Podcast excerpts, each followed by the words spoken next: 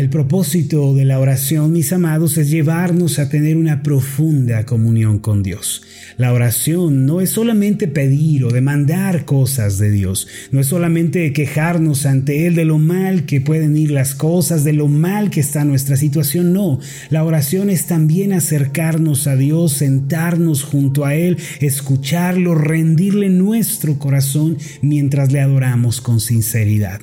Por eso la persona que ora es aquella que llega a experimentar esa dulce comunión con el Señor y por ende se fortalece su fe crece y se transforma cada vez más. Además, la persona que ora llega a experimentar frescura y paz en su interior.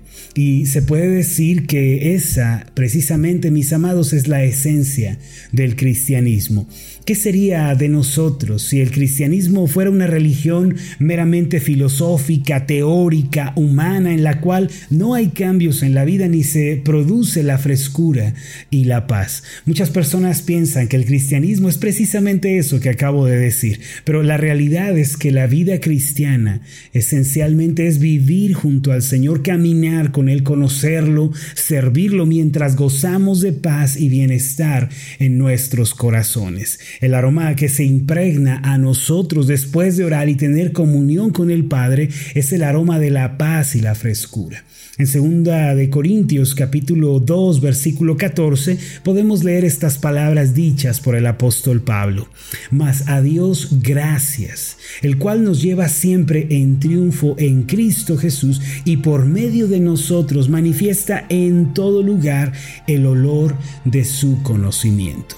Es decir, al caminar con el Señor en una vida devocional fuerte, no podemos dejar de experimentar ese toque único de esperanza que solo el Señor da. Luego ese aroma de victoria, de esperanza, de gozo se hace manifiesto en todo lugar en el que nosotros estamos. La persona que ora, a donde quiera que vaya, llevará consigo la bendición, la dicha, la paz y la fortaleza también. No habrá obstáculo que esta persona no pueda superar ni adversidad que pueda vencerle. El Señor Jesús, quien conocía el secreto de la vida de oración, nos enseñó a orar en Mateo capítulo 6. Allí encontramos esa oración tan especial y cálida mencionada por el Señor Jesús. El pasaje de Mateo 6, versículos 9 al 13 dice así.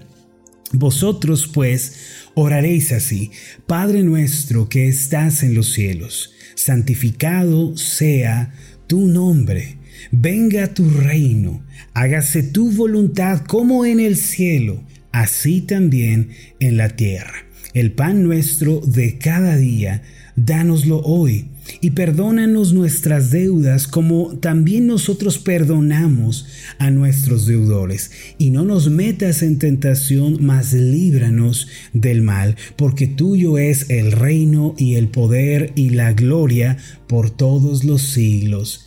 Amén.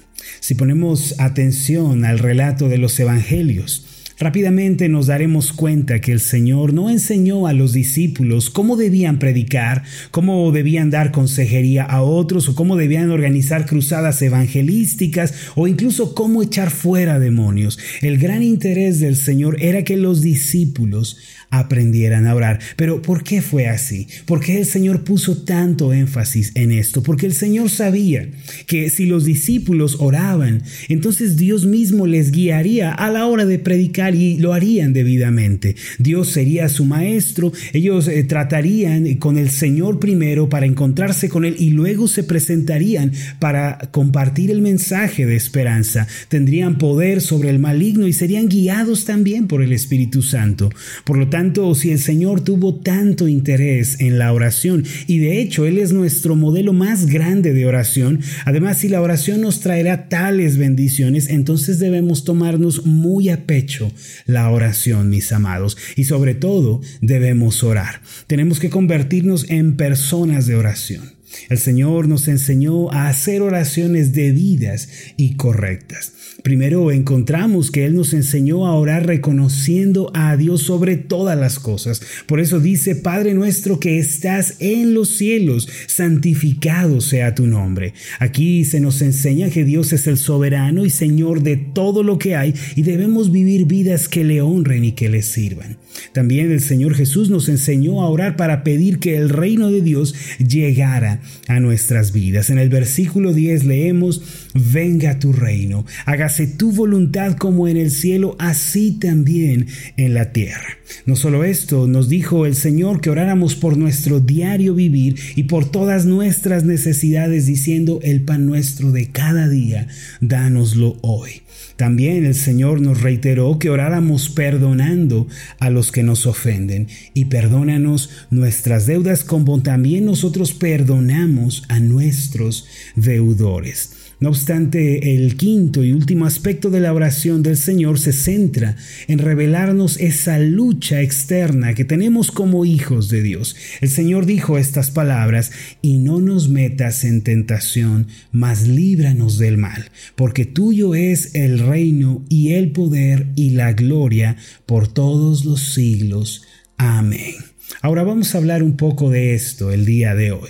Aunque no podemos verlos, el mundo está lleno de espíritus inmundos y demonios que tratan de engañarnos y destruirnos. Su mayor arma es el engaño, es la mentira. Ante esta realidad, mis amados, el apóstol Pedro nos advirtió estas palabras en Primera de Pedro, capítulo 5, versos 8 y 9, diciendo, sed sobrios y velad, porque vuestro adversario el diablo, como león rugiente, anda alrededor buscando a quien devorar.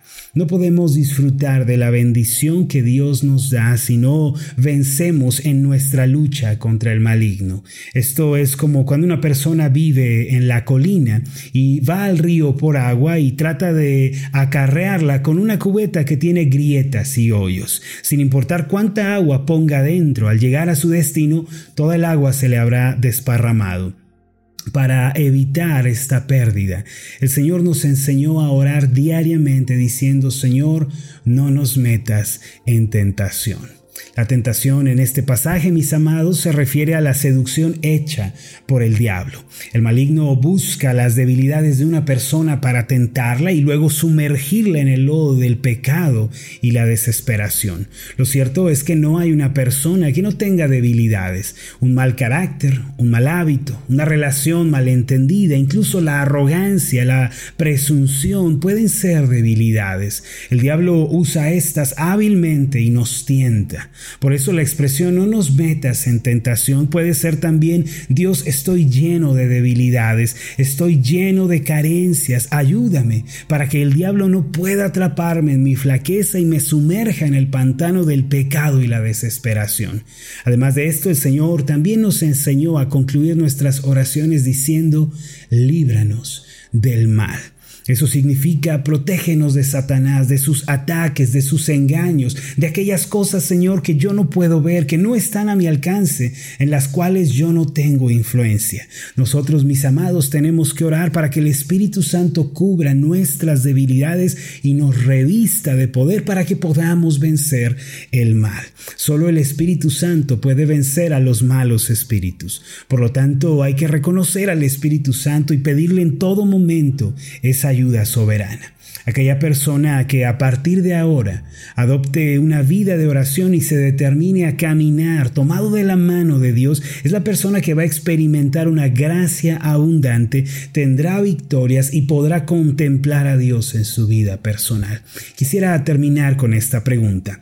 ¿Vamos a ser nosotros, los hombres y las mujeres, que marcarán la historia por medio de sus oraciones, vamos a ser usted y yo las personas que nos arrodillemos y busquemos al Señor con pasión. Mi oración es que así sea. Oremos juntos a Dios. Amado Padre Celestial, gracias te damos en el nombre de Jesús tu Hijo por la oportunidad que nos das de poder caminar junto a ti en oración. Gracias Padre porque estás con nosotros, no estamos solos ni desamparados. Contamos con este asombroso recurso de la oración a través del cual te podemos hablar, podemos dejarte nuestras cargas, podemos tener comunión y compañerismo contigo. Señor, hoy te queremos pedir que fortalezcas nuestra vida de oración. Ayúdanos a ser personas que oran, que tienen pasión, Señor, para dirigirse a ti. Esto te lo pedimos en el nombre de Jesucristo. Amén y amén.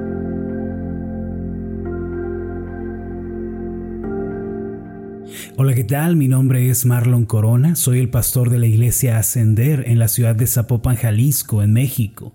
Le agradezco mucho por haberme seguido con esta meditación. Mi oración siempre es que usted sea prosperado en todas las cosas y goce de una buena salud, así como prospera en su alma. Lo invito a que ore por las meditaciones Ascender y le pregunte a Dios cómo puede usted ser de bendición para este ministerio. Las meditaciones Ascender son impulsadas y apoyadas por nuestros oyentes. Reciba un fuerte abrazo de mi parte. Que Dios le bendiga. Hasta la próxima.